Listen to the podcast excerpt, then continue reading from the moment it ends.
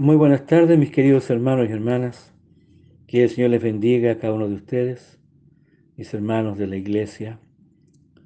Un abrazo para ustedes, mis hermanos del Carmen, mis hermanos de Mimbe, bendiciones.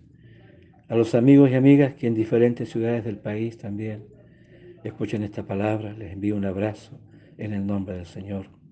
Y les animo a cuidarse, a cuidar de sus vidas, sus familias en estos días difíciles que estamos viviendo en nuestro país con esta pandemia, a refugiarse en el Señor, a estar en casa e invitar a Jesús a estar en casa, guardando la familia. Quiero leer la palabra del Señor que me ha parecido mi pensamiento en esta hora leerla, como una palabra que el Señor nos envía a nosotros, como una carta de amor de Jesús para usted y para mí para animarnos, fortalecernos, para ayudarnos en este tiempo. Dice así en el nombre del Señor, en la epístola de Santiago, capítulo 5, los versos 7 al 11. Dice así, Por tanto, hermanos, tened paciencia hasta la venida del Señor. Mirad cómo el labrador espera el precioso fruto de la tierra aguardando con paciencia hasta que reciba la lluvia temprana y tardía. Tened también vosotros paciencia y afirmad vuestros corazones, porque la venida del Señor está cerca.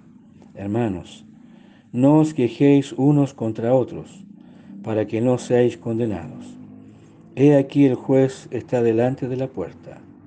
Hermanos míos, tomad como ejemplo de aflicción y de paciencia a los profetas que hablaron en nombre del Señor.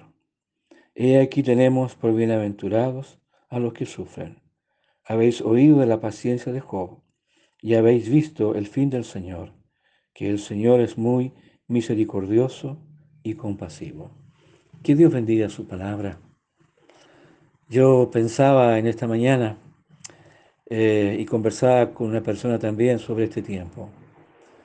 ¿Cuánto tiempo nos queda todavía de enfrentar esta situación tan difícil de pandemia en nuestro país y en el mundo entero?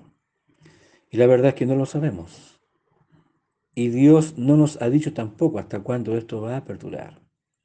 Pero sí nos dice su palabra una expresión que en estos versículos se repite varias veces. Y en la palabra paciencia. Porque Santiago escribe a creyentes que también eran probados por su fe y que enfrentaban adversidades por causa de su amor a Cristo Jesús. Y frente a la aflicción del creyente, frente a la aflicción de los cristianos del primer siglo, de la iglesia primitiva, el Señor les dice por medio de Santiago, tengan paciencia hasta la venida del Señor. Y esa expresión, esa palabra se repite aquí en el escrito sagrado. Dice, y toma como ejemplo el hombre que cultiva la tierra. Y dice, el labrador espera el precioso fruto de la tierra aguardando otra vez con paciencia, ya, con paciencia, hasta que reciba la lluvia temprana y tardía.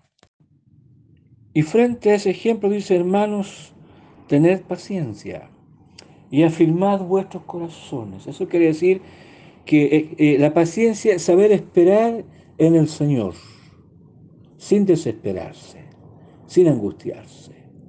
Ya es esperar en oración, es esperar entregando el tiempo al Señor, es no angustiarse. ¿Ya? Y dice, tengamos paciencia y afirmemos nuestros corazones, o sea, que no nos decaigamos, que no nos desalentemos, porque dice, la venida del Señor está cerca. Eso quiere decir que, bueno, primero que Él está con nosotros, que Él siempre viene en nuestra ayuda y en nuestro auxilio, que nunca nos deja.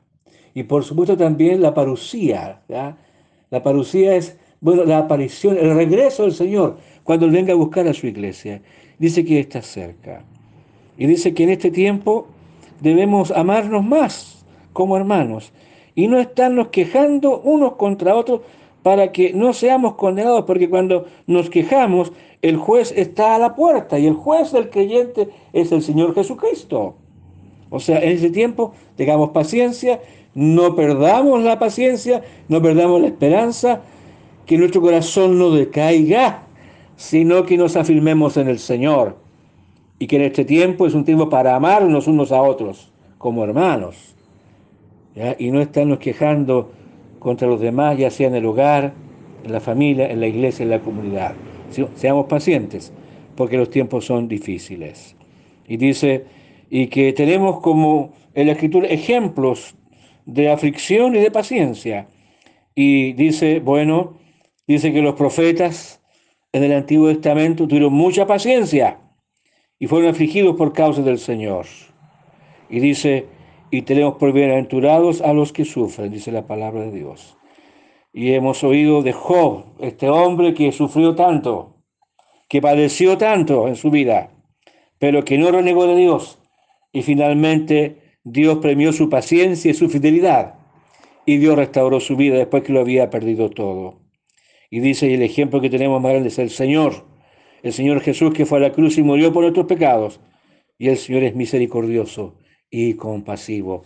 Por lo tanto, que Dios nos ayude a colocar en nuestros corazones, a colocar en nuestra mente la paciencia que viene del Señor. Y si la impaciencia está entrando en su corazón, la desesperación, bueno, ore al Señor y pídale al Señor que Él tome gobierno de su mente, de su corazón, de su voluntad. Y que podamos este tiempo esperar en el Señor, porque los tiempos no son fáciles, pero esperemos en el Señor, tomémonos de su mano, porque la gracia de Dios nunca se aparta de nuestra vida. Así que hermanos y hermanas, amigos y amigas, esta palabra a mí me hace bien, le cuento, porque a veces tiendo a perder la paciencia. Hay gente que está enferma, ¿cierto? Que está con cuadros clínicos de salud emocional y mental, porque se han enfermado con todo lo que este tiempo se está viviendo. Bueno, acudamos al Señor, nuestro médico celestial esperemos en Él y que su palabra nos ayude en esta hora, para que esperemos en el Señor, tengamos paciencia, sabiendo que Él está con nosotros. Que Dios le bendiga y fortalezca su corazón y oramos. Señor Jesús, danos paciencia. En este tiempo difícil y adverso, ayúdanos, Señor, para que nuestro corazón no desfallezca, para que nuestro corazón no se desanime, sino, Señor, renuévanos Fortalécenos, Señor, y gracias porque tú estás con nosotros. Bendice a todos mis hermanos, hermanas, queridos amigos y amigas, que en esta hora tu gracia les sostenga y que estemos tomados de tu mano bendita, porque tú siempre estás a nuestro lado. Oramos en el nombre del Señor Jesús. Amén y amén. Dios les bendiga. Un abrazo y paz del Señor.